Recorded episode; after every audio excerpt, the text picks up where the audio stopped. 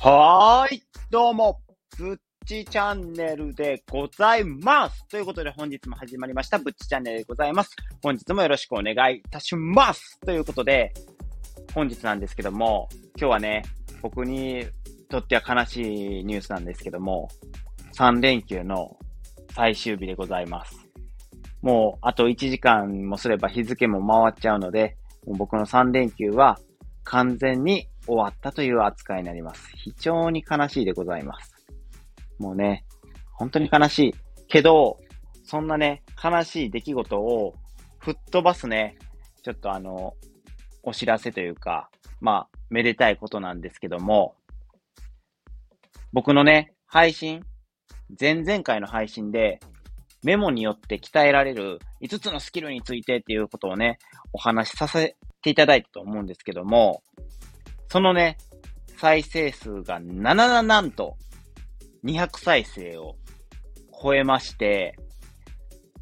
初めてでございます。イエイありがとうございます。200再生もね、再生していただいて、本当に。まさか、そのメモの魔力の一部分、切り出した、まあ、ところで5つのスキル、まあ、みんなが気になるところやったのかなっていうふうにも思います。鍛えられるスキルのところがね。どんなことが鍛えられるんかなっていうところで疑問に思った方が、まあ再生してくれて、まあ再生数が伸びたのではないかなっていうふうにも思います。で、しっかりとやっぱりあの自分なりに考えて言った結果もあって、いいねの数もね、120ぐらいそれだけであったので、うんびっくりでございますね。僕基本、その配信をしてる時だとかだと、えっと、まあ、更新されていくじゃないですか。放送がね、配信が。で、更新されていったら、その前の配信とかはあんまりもう再生されることがないんですよ。やっぱり新しいの、新しいのがやっぱり再生数増えていくわけじゃないですか。再生されていくわけじゃないですか。だから、再生数とかは基本は増えないんですけども、なんでかこのね、メモによって鍛えられる5つのね、スキルについて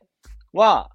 その、更新したんですけど、ヘルパンギーナをね、その後で出したんですけども、そのヘルパンギーナと同じぐらいずーっと押され続けて、配信がね。だから200再生、ちょっといただきまして、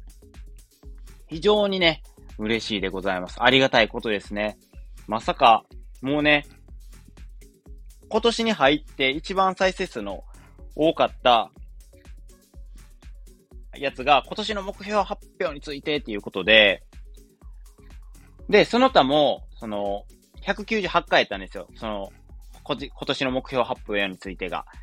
で、その他でも自分の、自分語りコーナーみたいなやつの方が結構再生数とか伸びるから、そっちの方がやっぱり良かったんかなって思ってたんですけど、今回の配信で、やっぱりそれだけではないんやなっていうのも分かりました。やっぱり今回のは自分語りではなくて、やっぱメモによって鍛えられる5つのスキルっていうところで、この普通のね、まあ、自己啓発まではいかないですけど、こういうことが鍛えられるよって、だからメモはいいんだよっていうね、こういうね、自分のことを語ったわけではないけど、再生数が200まで伸びたっていうことで初めて。だから、まあ、いろいろね、その、僕もいろんなジャンルを配信して一つに絞らずに、まあ話させていただいてるんですけども、まあ時の運なのかもなっていうふうにも思います。やっぱり伸びる配信っていうのは。でも、やっぱり気になるなんなんやろうって疑問点に思うような、まあ、配信も大事なのかなっていうふうにも思いました。で、結構、その他でプラス、自分語りコーナーの、その僕について知りたいっていう人もなかなかいてくれてるのも事実なのかなっていうふうにも思った今日この頃でございます。本当に200再生ありがとうございます。もう非常に嬉しいでございます。ということで、えー、本日の本題に入るんですけども、今日はね、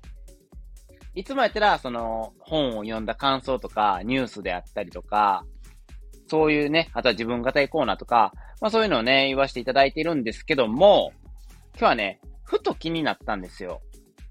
もう本題見てくれたらわかると思うんですけども、アメリカってなんで米の国って書くんやろうと思ってて、不思議に思ったことありません？だって基本アメリカって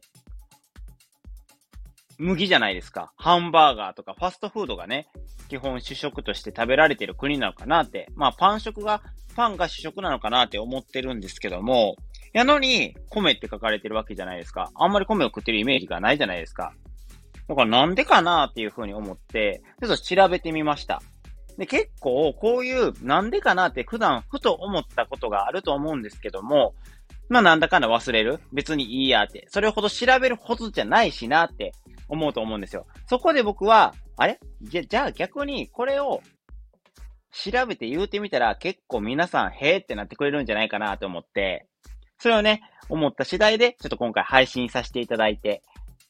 います。ていうか、最新、配信させていただこうと思ったきっかけでございます。ということで、もう知ってる人はね、もうええわと思って、もう聞き流すなり、もうあの、このね、配信を閉じていただくなりしていただけたらいいかなとは思うんですけども、知らない人のためにね、これからちょっと語っていこうかなというふうに思います。で、えっ、ー、と、いろいろね、ちょっとネットの記事とかをちょっと調べさせていただいて、一番ね、ちょっと面白いなって分かりやすかったのが、中日新聞が書いてくれてる記事のやつですね。で、読んでいきますね。新聞によく登場する国の一つがアメリカですと。関係する記事を読んでいると、アメリカのことを米国と噛んでいます。どうして米なのでしょうかと。これは僕も思った疑問ですね。フランスの仏であったりとか、イタリアのい、伊藤さんのいのように、その最初の発音を当てはめるなら、アメリカならあーやと。やのに、あ、米はあーとは読めないと。これが、なんでなんやろうということなんですけども、昔、江戸時代の時とかは、アメリカををね、アジアのあーに、で、隅って書いて、利用のり、で、加えるって書いて、アメリカって呼んでて、略してアコックって呼んでたそうなんですよ。けど、幕末頃からね、メリケンっていうね、アメリカのことをメリケンっていうね、別の言葉で呼ぶ人が現れたっていうんですね。で、漢字でもそのメリケンが流行っていって、浸透ですね。流行るというか浸透していって、この米に、利用のりに、硬い、あの、片揚げポテトの型ですね。あの、皆さん知らない人は片揚げポテトって調べたら多分あの、漢字の硬い。普通の石辺の方じゃなくて、あの、土を下に書くタイプの、あの、硬いって書いて、メリケンって書いたみたいですね。そっから、文字って、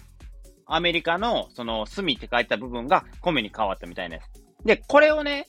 誰がメリケンって呼び出したんやっていう話、ちょっと話はそれるんですけども、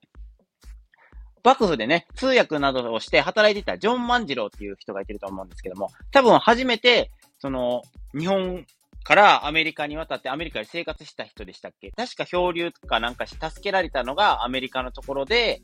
その、アメリカでちょっと生活して、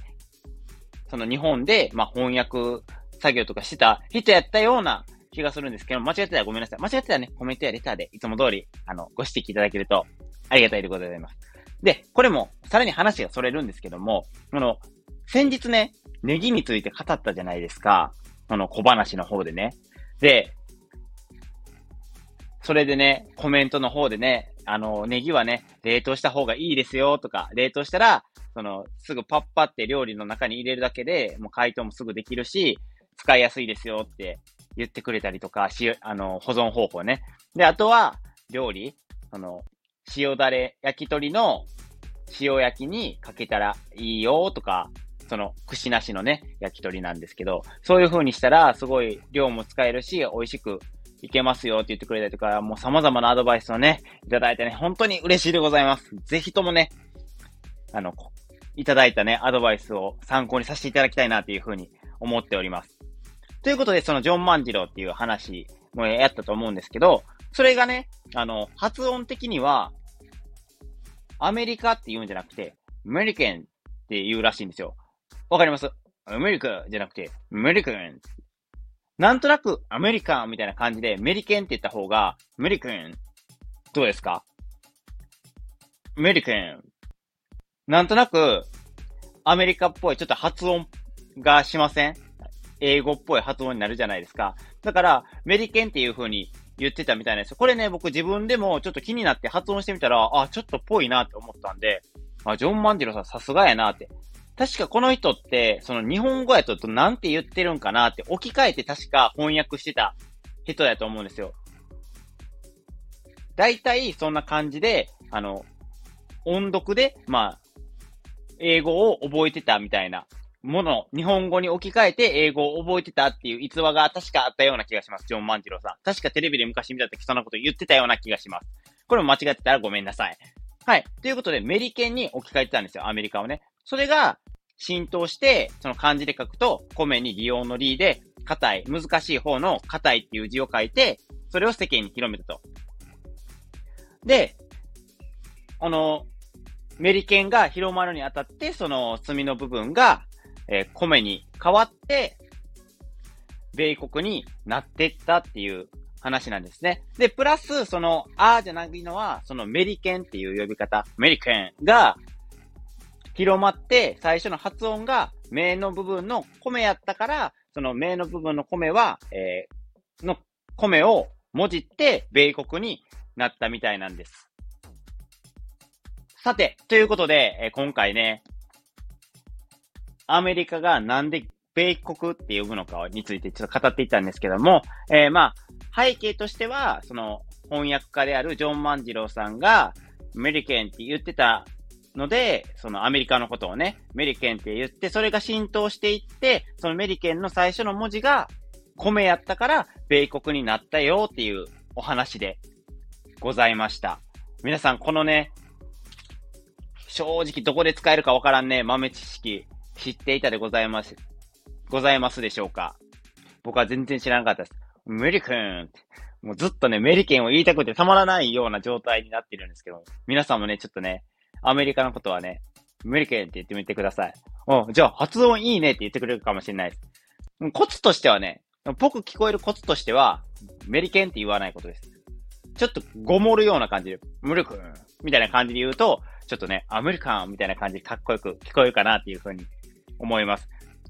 僕もね、あの、人に対してメリケンって言ったことはないので、僕がね、言ってるような感じで、ちょっと雰囲気をね、あ、確かにぽいなって思っていただいた方はね、ぜひね、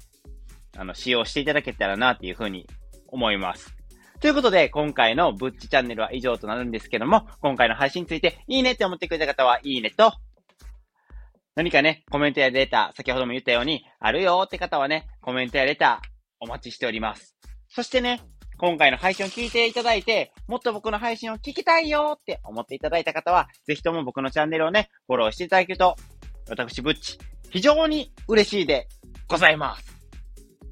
ということで、え、本日のブッチチャンネルは以上となります。え、皆さん、また明日更新予定ではございますので、また明日、出会いましょう。あなたたちと、リスナーさんと会える日を、また、楽しみに待っています。ということで、今回のブッチチャンネルは以上となります。